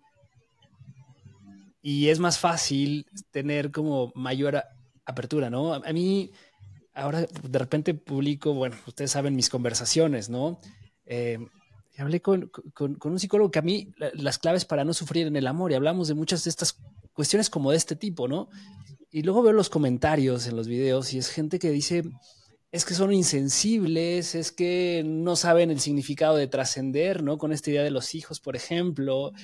Y yo creo que al final eso ya nos lleva como a estos extremos, ¿no? O sea, a ver, esta conversación es simplemente para generar una perspectiva distinta de gente que se atreve a pensar distinto y que hay gente que va a resonar, que yo creo que de eso se trata, o sea, de que por ahí hay mucha gente que de repente no siente o siente que no está tan bien y creo que hay herramientas que te pueden ayudar a ser más auténtico, ¿no? Porque yo creo que lo ideal sería que fuéramos más auténticos. Sin embargo, también yo he conocido personas que son súper tradicionales. Y yo creo que también está bien que haya gente así. O sea, porque al final es una manera de preservar ciertas cuestiones y que no se sientan mal, porque es algo que vibra en ellos, ¿no? O sea, alguien que, que dio estas estructuras fue alguien que, como nosotros, a lo mejor se atrevió a cuestionarse y a lo mejor que sí fue de casa en casa y logró convencer a una tribu y logró que fuera la idea que preserva, ¿sabes? Sí. A esa persona, para esa persona estaba bien, en su momento fue una evolución probablemente. Así es que si hay gente que no se identifica y que está bien con lo tradicional, qué bueno, ¿no? También. ¿Qué opinan de esto? Bueno, yo puedo decir una cosa. Hace poco, hace poco, ya hace un año, me encontré con un amigo que es el, es escritor y no sé, es chef y es vegano y es nada, nada, nada, y nos encontramos en Punta del Este, acá en Uruguay, él es español, ahora creo que están en Japón. Y conversando, conversando, conversando y viendo lo que está sucediendo en el mundo, decíamos, pero qué raro, ¿te das cuenta que ahora nosotros somos los conservadores y los tradicionalistas? Porque hay cosas que están sucediendo a unos niveles tan agigantados y se ha ido todo para otro extremo, ¿no? Que yo que soy muy abierta de cabeza, que he vivido en muchos países, que ya casi Em, eh, ciertas estructuras he cambiado radicalmente en mi cabeza, ¿no? Porque yo siento que la cultura no es nuestra amiga, porque eh, por un lado nos limita, ¿no? Es tipo, en México se hace así, se hace así, entonces a mí no me importa si voy a otro lado, yo sigo haciéndolo así, ¿no? En Roma sé como los romanos, es punto, ¿no? Porque así puedes conectar y aprender otras cosas diferentes. Pero eh, nosotros dos que estábamos conversando, viéndonos de toda la libertad que tenemos en nuestra cabeza y cómo podemos observar las cosas, nos reíamos que de repente estábamos viendo las cosas de una manera súper tradicional. O sea, que habíamos hecho toda la curva, porque Em, no sé, ejemplos que dábamos. Yo no estoy de acuerdo que vayan, no sé, travestis a la, a la escuela jardinera a leer libros vestidos como drag queens, ¿no? ¿Por qué? Porque eso pasaba en los cabaret, no pasaba en un jardín de infantes. ¿Por qué los niños? ¿Por qué tienen que estar leyéndole cuento a los niños vestidos así? ¿no? Entonces, porque una madre capaz que va de minifalda y escote y la echan. Entonces, ¿por qué tiene que ir un hombre así? eh, pintarrajeado y con plumas y como un stripper. No, no, entraba en mi cabeza. Entonces nos empezamos a, a, recontra reír de esa situación, de lo conservadores que estábamos en ese sentido, porque habían cosas que nos parecían que se había destapado una olla que parecía una caja de Pandora. Entonces, me reconozco con estas personas que capaz que no pueden eh, captar de una forma tan clara capaz lo que estamos hablando, pero es solamente ir revisándonos porque hay como un camino que es el camino del medio. Entonces, no podemos caer en una cárcel mental, pero tampoco podemos caer en un libertinaje de todo, que ah, como tú decías, ¿no? El poliamor, la, la, la anarquía y el casamiento, no importa lo que sucede, es hasta la muerte. No importa si te pega, no importa si te, no importa, te casaste hasta la que la muerte los separe, pero tampoco podemos estar bloqueando. Entonces, ¿cuál es el camino del medio? Y el camino del medio es, es el que yo puedo encontrar una vez que veo una perspectiva sana sobre eso. Donde ya no hay queja, donde ya no hay apuro, donde ya no hay culpa, sino que hay una perspectiva sana. Y ahí es ese camino para mí. Pero capaz que lo, sano para otra persona es un poquito más tradicional o un poquito más libertinaje, no lo sé. Pero desde mi perspectiva, yo en este carril me encuentro en lo sano y en mis cabales. Y bueno, me mantengo acá. Me gustaría conocer la opinión de Katy. ¿Qué piensas de esto, Katy? Mira, sí, a veces admiro también la capacidad de la gente que, que tiene de, de dedicar una hora a escuchar algo que después va a postear ahí.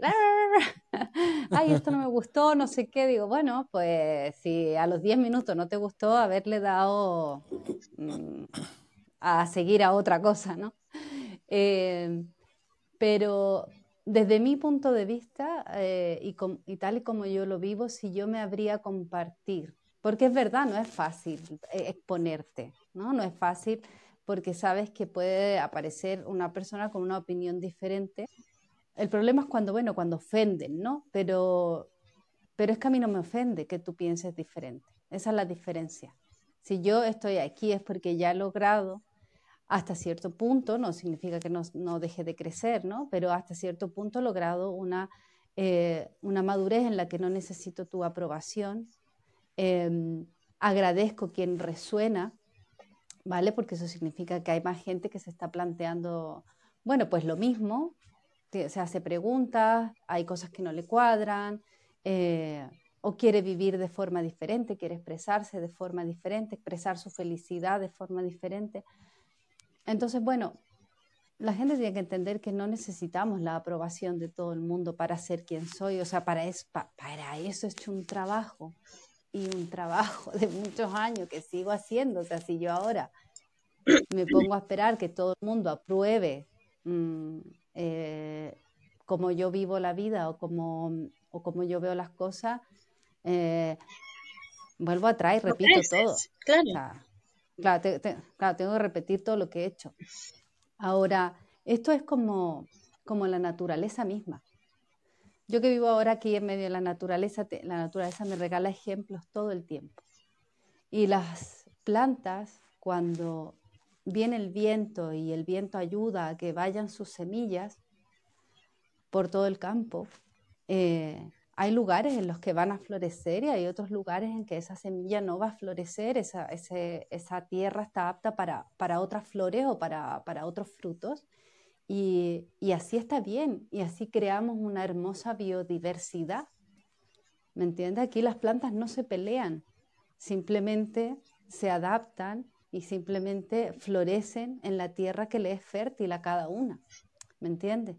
Entonces, creo que hay espacio para todos y si hay personas a las que le acomoda vivir de una forma tradicional, mm, genial.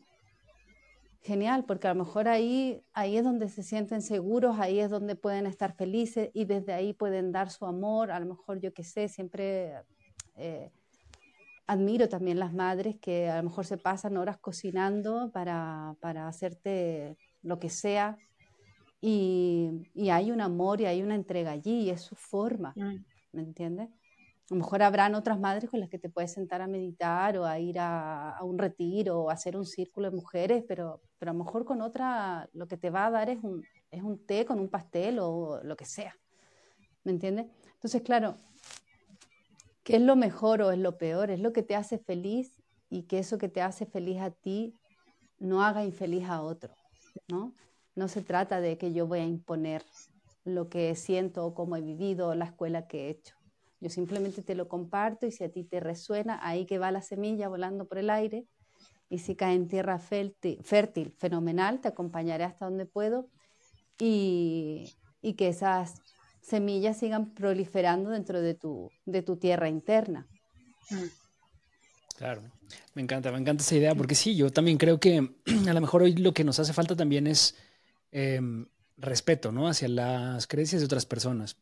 Lo que decías, Lali, que igual y es polémico también, o sea, imagínate, ¿no? Alguien que es tan abierto que cuestione que alguien quiera ser trans o lo que sea, que hoy no, son no, nuevas no, ideas que... Yo no digo que alguien quiera ser trans, es que quiera ser trans e ir a un colegio de, de niños de 5 años a leer un cuento disfrazado como em, que estar en un cabaret, Como- stripper. Eso. Claro, para nosotros son ideas, yo también a veces, o sea, son ideas muy revolucionarias, ¿no? Que, que ya no nos toca y que yo veo hoy a los niños y a las nuevas generaciones que están en eso y trato de entender también, o sea, porque al final creo que conforme vamos creciendo, vamos perdiendo la novedad, ¿no? Y, y yo recuerdo mucho una frase cuando era, cuando era adolescente, un profesor en la universidad nos decía, a ver jóvenes, ustedes, y, y no sé si esto sea o no, pero son ideas como que nos han, que hemos heredado también, ¿no? Decía, si tú eres joven y no eres revolucionario, eres un pendejo, pero si sigues, pero, si eres viejo y sigues siendo un revolucionario, eres un pendejo, porque al final no has entendido la vida, ¿no? Y yo a veces lo reflexiono y, y, o sea, tiene un punto, o sea, a medida que vamos creciendo, vamos como formando nuestras propias creencias y que no está mal, es este camino que vamos encontrando, ¿no? Aunque también a mí me gusta la otra, la otra idea de te puedes reinventar en cualquier momento de la vida. O sea, a mí me encanta poder descubrir cosas nuevas y no quedarme como con esta idea de una mente fija, ¿no? O sea, sino tener como este pensamiento de crecimiento y de que pues que hoy tenemos la oportunidad de conocer cosas nuevas, de aprender de otras generaciones, de que estamos evolucionando tan rápido. A mí me apasiona el mundo en el que vivimos, o sea, de que se están generando todo el tiempo nuevas ideas, nuevos cuestionamientos, nuevas formas de ver la vida. Eh, y a mí me gusta también aprender de lo tradicional, ¿no? Porque al final, pues estas son nuestras herencias, ¿no? Sí. De poder conectar con lo co- cosmogónico, de, de- de- de estas tradiciones milenarias, que también a veces hay grandes lecciones, y no es algo nuevo, sino es como lo vas adaptando a esta nueva realidad que vivimos. Pero, de nuevo, creo que la clave de todo es esta responsabilidad y este respeto que tendríamos que tener hacia que otra gente piense distinto, ¿no? Que también está bien. Y a veces se vuelve complicado porque pues tú te relacionas ahí y, y evidentemente tratas de, de encajar con personas similares y generalmente siempre resuenas. Pero también es muy lindo eh, interactuar con gente totalmente distinta a ti, ¿no? Sí. sentirte incómodo incluso en las relaciones. Eh, pasa que de repente es, es muy incómodo. Hay personas con las que te sientes incómodo, pero también después de un tiempo te das cuenta que te aportan muchísimo y que puedes tener nuevas perspectivas, que también está padre. Entonces, creo que al final, pues serían estas, eh, este un pincelazo de, de, de, este trabajo interno. Creo que lo hicimos muy bien, me, me encantó este, este, esta, esta conversación.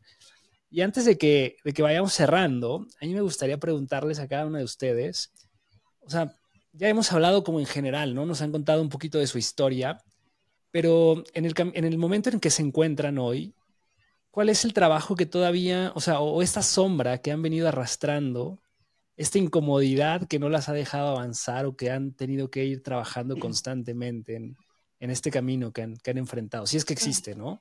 ¿Y, cómo, y, y cómo, cómo, lo están lidiando y cómo lo ven hacia, hacia, este, hacia este año 2024 o hacia mediano plazo? Eh, si hay alguna sombra que yo tengo que trabajar y que permanentemente estoy trabajando, es que eh, siempre me estoy recordando permanentemente, y digo siempre porque es así, no es a menudo, sino que es siempre, el permitirme abrirme a las sorpresas, el permitirme esperar resultados que sean diferentes, el permitirme que todo es posible. Eh, hay algo del control que siempre estoy eh, permanentemente limpiando sobre eso.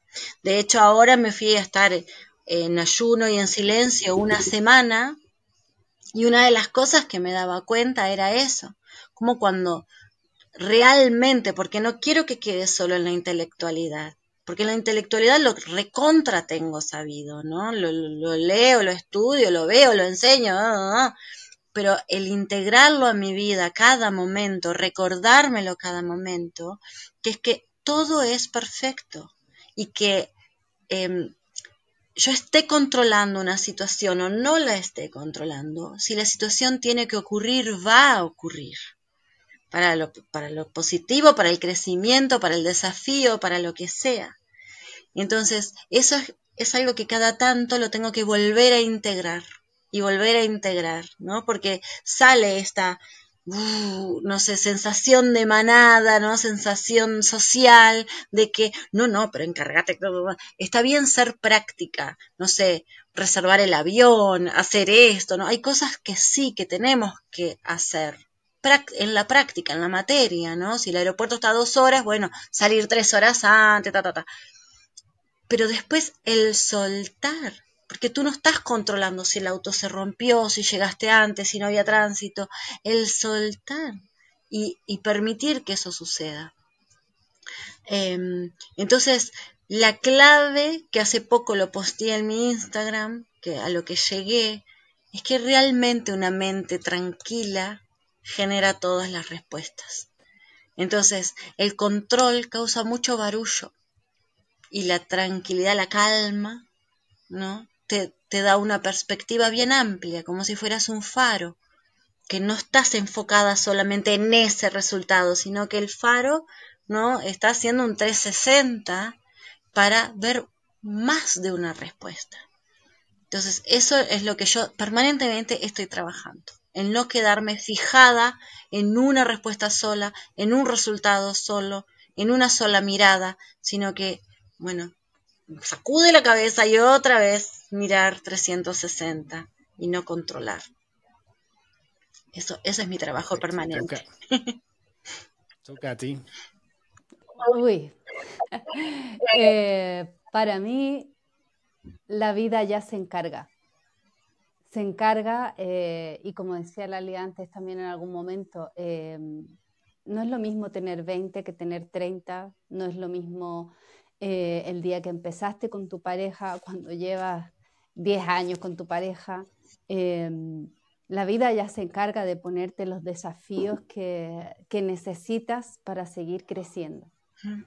Entonces, ¿dónde estoy yo ahora? Eh, estoy todavía transitando, por ejemplo, el, ser cuidadora, ¿no? Cuidadora de mi madre, eh, todo eso lo que mueve vivir con una persona con demencia, lo que te cambia la vida, em, los desafíos como pareja que hemos tenido. Entonces, claro, tengo muchas herramientas que nos sostienen a ambos en esta tarea. Em, y el reconocer humildemente cómo esta, cómo esta tarea nos, nos mueve, qué nos mueve, desde dónde nos mueve. Entonces, para mí la vida es muy sabia y te va a poner lo que necesites por delante para trabajarte, pues puede ser eso. A mí también me ha salido mucho el control con esta situación, porque es una situación que tienes que controlar. Al principio es vida o muerte y tienes que controlar todo, temperatura mil veces al día, eh, curas, en fin, mil cosas. ¿no? Eh, entonces, claro, te sale un control exagerado que ni tú mismo reconocías en, ti. Eh, el no dormir te frustra, si te frustra un año, te frustra dos, te frustra tres, siete años sin dormir bien. O sea, son muchas cosas. Y, mm, y la vida se va encargando de moldearte aquello que, que es un desafío y, y, cómo lo puedes ir transformando, cómo puedes ir adaptándote y, y dónde simplemente también aceptar que, que, que, te duele, porque somos humanos. Entonces, también está eso de de aceptar el dolor que sientes en este momento, sabiendo que a lo mejor mañana se quita. Porque hay otra cosa dentro de la búsqueda de la espiritualidad o de las técnicas o de tal, que es que la gente hace un camino para evitar que le pase tal cosa. No, es que yo empecé aquí porque mi marido me dejó o me engañó o lo que sea. O en mi trabajo me tratan mal, entonces yo voy a hacer un, no sé, voy a hacerme algo para que eh, en mi próximo trabajo me reconozcan, me paguen bien, me den el aumento o tenga, encuentre la pareja ideal. Entonces, la, gente lo usa solo para un eh, nivel. muy material. Entonces, ahí no hay avance. Tú no puedes utilizar las herramientas de la espiritualidad solo para evitar que la vida te pase por encima. La vida va a pasar, va a acontecer y van a venir pandemia y van a venir eh, eh, que tu pareja a lo mejor te engañe o va a venir que simplemente tengas roces con tu pareja porque estás creciendo, él está creciendo o la persona que tienes al lado, él o ella da igual, está creciendo Eh, de pronto vienen estos desafíos, que si los hijos, que si las enfermedades, que si tienes más dinero, menos dinero. Entonces, todo eso mueve cosas dentro tuyo. Y lo que tú tienes es un espíritu firme, claro, neutral, hasta donde puedes en ese momento y ahí te das cuenta, uy, aquí no estoy siendo neutral, uy, aquí me salto el control, uy, aquí me quedé enganchada una semana sufriendo, o dos, o un mes, o tres. Entonces ahí tú tienes tus herramientas para volver al centro. Pero la vida va a acontecer y te va a poner los desafíos. Tú no puedes utilizar estas herramientas para que no te pase nada y eh, eh, el universo te consuma, que esto me ha encantado, ¿no? Como, ay, yo vine aquí a pasar invicta, mm, voy a vivir 80 años invicta, aquí que no me, no me toque nada, no me pase nada, no, yo no viva nada. No, la vida está llena de desafíos, tanto para el que hace un camino como para el que no lo hace, da igual, el desafío te va a llegar igual. ¿Cómo lo vives? Hará la diferencia. ¿Cómo lo transformas? Hará la diferencia y desafíos tenemos todos. Este, y este 2024, pues eh, mm, estamos mucho trabajando en eso ahora, mucho reestructurando eh, la pareja, eh, volviendo a colocarnos, ¿no? Como reordenando nuestras prioridades mm. en, casa, en, la vida, en, en, este camino incluso, ¿no? Como ir echando siempre más abono a este camino que, hemos iniciado, ¿no? este camino de autoconocimiento, este camino de estar en tu centro.